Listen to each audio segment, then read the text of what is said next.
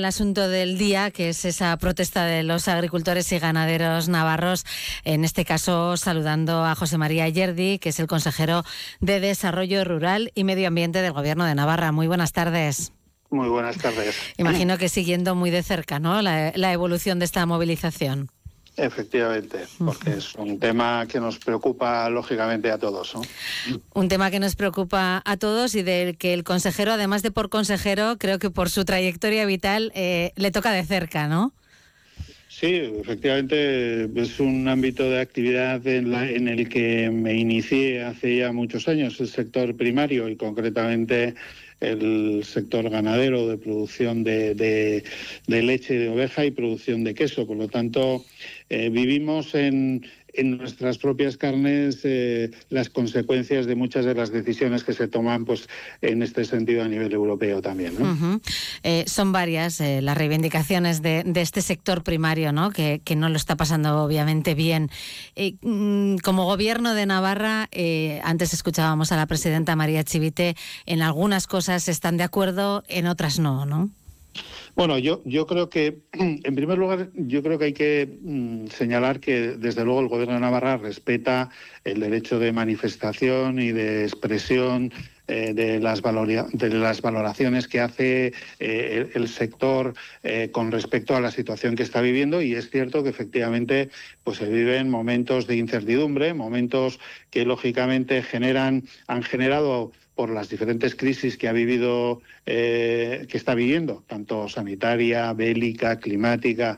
Esto tiene una repercusión directa en el incremento de costes de producción, tiene un incremento, un impacto en el incremento de la inflación en, en, la renta real que tiene este sector, que, que lógicamente se ve, se ve, afectado porque es una, un, un, sector además eh, más débil eh, de la, del conjunto de la cadena económica a nivel europeo, que evidentemente tiene que afrontar retos en cuanto a problemas que tienen también otros sectores como el del relevo o la falta de relevo más concretamente, uh -huh. el, la incidencia que tiene el cambio climático o la competencia exterior, ¿no? Es decir, pues frente a productos que eh, realmente se introducen en el mercado europeo y que generan un dumping social y económico porque se producen en unas condiciones tanto de costes como de gestión ambiental diferentes al de al de el, primer sector en, en, Europa. Esto obviamente eh, pues nos lleva a tener que tomar decisiones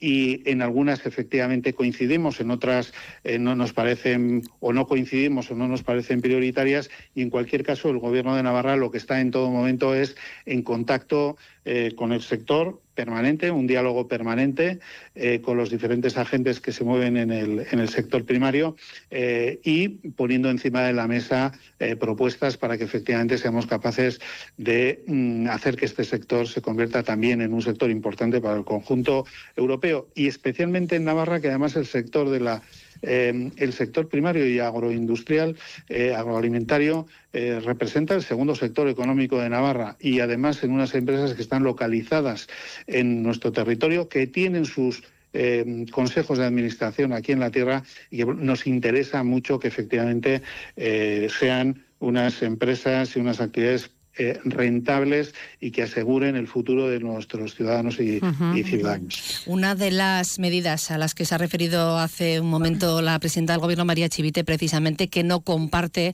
su gobierno, es el que tiene que ver con el sistema tributario de, de módulos. ¿Por qué? Bueno, yo, yo creo que en el sistema de fiscalidad hay muchas cuestiones que se pueden poner encima de la mesa y, de hecho, en la reunión que mantuvimos con, con una parte de los agentes sociales hace unos pocos días y, y, pusieron encima de la mesa, entre otras cuestiones, esta de los módulos, evidentemente. Yo creo que lo que tenemos que buscar es una fiscalidad que efectivamente eh, ponga en valor eh, producciones, eh, producciones locales eh, que están dentro de las denominaciones de origen, dentro de las IGPs, que efectivamente tienen que ver con ese productor local y que conviertan ese producto en más competitivo en el mercado. Yo creo que ahí hay ahí hay medidas que podemos compartir y que sin duda eh, yo confío en que efectivamente eh, nos acerquemos más las posiciones de las partes buscando eh, este tipo de mecanismos. Pusimos encima de la mesa que a lo largo de este año 2024 se van a presentar dos normativas, dos leyes una ley de despoblación y una ley de desarrollo rural, esta segunda antes de que finalice este primer trimestre del año 2024, en el que uno de los elementos claves es la fiscalidad. Yo creo que eh, el, esfuerzo de la comunidad lo tenemos que compartir. El sistema de módulos es cierto que no, que no está en marcha en Navarra y en, la comunidad autónoma del País Vasco. En el resto del Estado eh, es una herramienta disponible, pero creemos que podemos alcanzar mm, los objetivos que pretenden eh, los agricultores y ganaderos con otros mecanismos diferentes al del módulo a través de estas otras herramientas. Eh, de lo que se habla mucho también es de la PAC, de la política agraria común, y ahí sí que creo ¿no? que hay sintonía con, con el gobierno. ¿no? piden rebajar las exigencias de la PAC para que los oyentes de Onda Cero eh, sepan de qué estamos hablando, ¿no? ¿Qué, qué, cuáles son esas exigencias tan exhaustivas de, la PAC?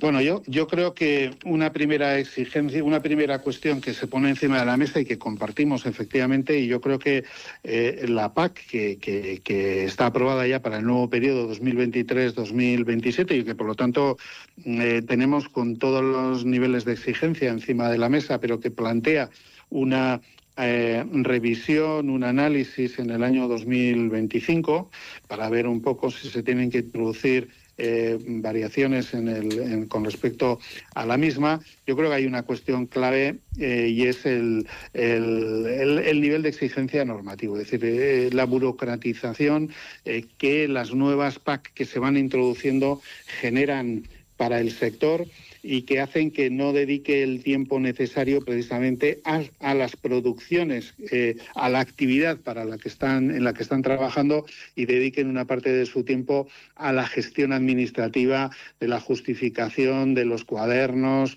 eh, digitales, en fin, de toda la documentación que exige la percepción de estas, de estas ayudas. Yo creo que ahí tenemos que buscar fórmulas que simplifiquen que simplifiquen efectivamente estos procedimientos. Y en segundo lugar, eh, esas medidas ambientales que efectivamente yo creo que la sociedad nos está pidiendo al conjunto de los ciudadanos y, que vemos que efectivamente eh, un elemento clave eh, es el del cambio climático, es un elemento que ha venido para quedarse y que tenemos que afrontar desde unos sistemas más respetuosos con el medio ambiente, porque si no nos vamos a hacer trampas al solitario, tampoco nos, no podemos poner perder de vista que efectivamente el esfuerzo que haga la sociedad europea y la Navarra en particular en este sentido no se puede ver eh, solapada con, eh, con, que las autoridades europeas miren hacia otro lado cuando recibimos productos europeos que compiten con los que elaboran nuestros agricultores y ganaderos y que no cuentan con ese mismo nivel de exigencia. Yo creo que es,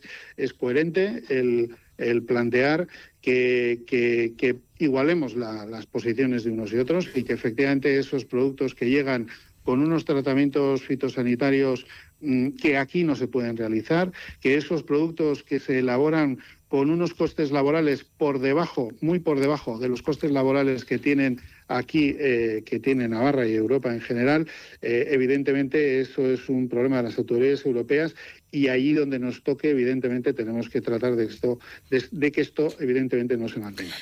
Y una última cuestión, eh, se habla también del relevo generacional. Precisamente nuestro compañero Jorge Tirapu hablaba con un joven agricultor de 23 años, eh, que no es muy habitual, ¿no? porque realmente ahí eh, va a haber o se está teniendo ya un problema ¿no? con ese relevo generacional. Hoy mismo acabamos de, comentarlo, ¿no? que se ha abierto el plazo de, solicitud de ayudas para el establecimiento de personas jóvenes agricultoras. Es algo que preocupa también en el departamento, ¿no? Preocupa al departamento porque efectivamente la, edad media de los agricultores y ganaderos en Navarra es muy alta, lo han dicho representantes de las organizaciones. 61 años me parece que comentaban el otro día 61,5 de media. Mm. Evidentemente, mm, eso dice muy poco del futuro que puede tener el sector y, por lo tanto, dice mucho de la necesidad de, introducir cambios en este sentido. ¿no? Por un lado, eh, pues estas medidas de incorporación de jóvenes a la actividad agrícola ganadera. El año pasado se incorporaron 76 eh, jóvenes. Yo, yo, creo que también hay que tener en cuenta mm, un elemento clave y es que eh, mm, hay únicamente 2.300 eh, ATPs, es decir, agricultores a título principal, eh, cuando las ayudas de, de, la PAC las perciben más de 10.000 eh, personas. Eh, yo creo que mm, hay que buscar sistemas de apoyo a la, jubilación del sector eh, a través de otros instrumentos y hacer que los recursos que efectivamente llegan a través de la PAC se destinen a la actividad principal agrícola ganadera. Yo creo que haremos un espacio más atractivo para que efectivamente ese relevo se pueda producir. Sin medidas, mm, yo creo que drásticas en este, en este sentido y con un esfuerzo compartido. Yo creo que la sociedad en general es consciente del papel que tiene el sector primario en la sociedad. Eh, no podremos avanzar y seguiremos en una situación pues límite que también se da en otros sectores económicos esa falta de relevo, pero que en el sector primario pues es, dramática. Bueno, pues lo vamos a dejar aquí que el tiempo se nos termina. José María Ayerdi, consejero de Desarrollo Rural y Medio Ambiente del Gobierno de Navarra, gracias por atender hoy la llamada de Onda Cero. Muchas gracias a vosotros.